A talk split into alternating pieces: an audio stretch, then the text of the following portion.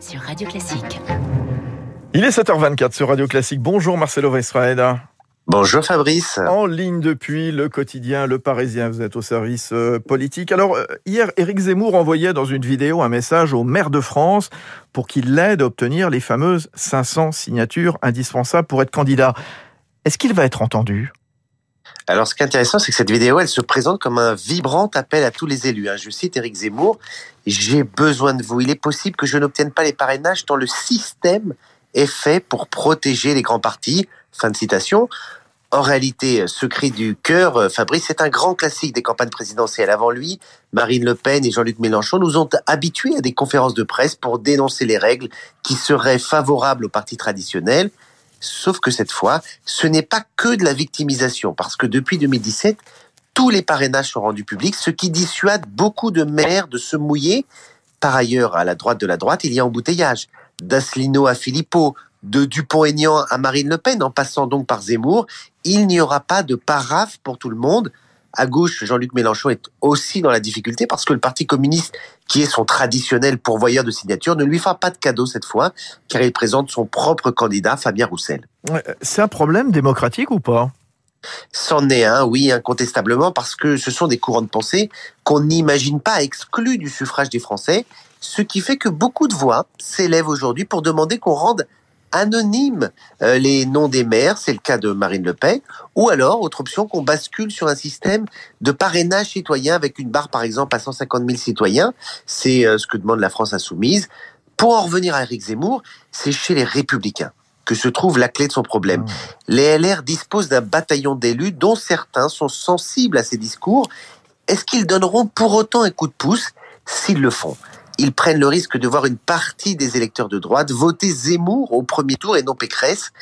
Les républicains ont donc tout intérêt à ce que des maires indépendants sans étiquette répondent sans tarder à l'appel de Zemmour. Sinon, sinon tous les regards se porteront sur la droite qui sera écartelée entre défendre l'enjeu démocratique ou défendre ses propres intérêts Sacré dilemme. En effet, merci Marcelo. Rendez-vous demain, Marcelo Vesfred, dernier jour avant Noël, bien entendu. Très bonne journée, il est 7h26. Bonjour David Abiker. Bonjour. Les titres de la presse avec vous et ce matin, eh bien, les grands font joujou et les enfants se vaccinent. Bon, les rôles sont inversés. Un peu, oui. C'est la, la, une du Parisien aujourd'hui en France ce matin. Les adultes raffolent des jouets. Un jouet sur cinq est vendu à des grands. C'est un marché de 720 millions d'euros. Il est en croissance de, de 24% depuis 10 ans. Il faut dire que le Covid et les confinements encouragent la régression. Les enfants, eux, se font vacciner, effectivement. Si l'on en croit les unes de la presse quotidienne régionale, la vaccination des enfants a commencé, titre l'Alsace et les dernières nouvelles d'Alsace. Début en douceur pour les 5-11 ans, pour Paris-Normandie. Où vacciner mon enfant en Bretagne, titre le Télégramme. Même pas mal, c'est la une du journal de Saône-et-Loire. À la une de l'opinion, on joue au bingo. La République en marche lance un jeu pour défendre le bilan du gouvernement. Et à la fin, c'est bien sûr Macron euh, qui gagne, hein, bien sûr. La France sous la menace de coupure d'électricité, c'est la une du Figaro. Libération nous rappelle que la faim tue en Afghanistan.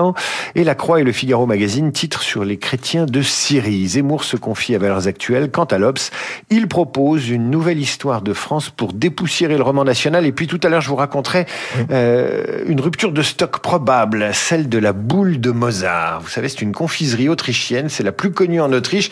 Eh bien, les Autrichiens pourraient manquer de boule de Mozart, ce qui constituerait un drame national. Vous avez raison, David Abiker, on, on, manque de tout. On va peut-être manquer de, de frites, de croquettes pour chiens. D'ailleurs, c'est David Barrault qui nous le racontera tout à l'heure dans son euh, décryptage juste avant 8 h À tout à l'heure, David. Euh, je vous retrouverai euh, tout à l'heure à 8h30 avec vous parce que j'ai le plaisir de continuer jusqu'à 9h ce matin. Et d'ailleurs, on souhaite de joyeuses fêtes à Renaud Blanc. Notez qu'à 8h15, je recevrai Caroline Pigozzi qui, dans un pavé, signe des dizaines de portraits de personnalités qu'elle a rencontrés tout au long de sa carrière, qui n'est toujours pas finie, hein, de grands reporters à Paris Match. Pourquoi eux Ils ont fait notre époque, plus les, spécialistes. On serait que le docteur Jean-Paul Ortiz et Renaud Girard. Très bonne matinée.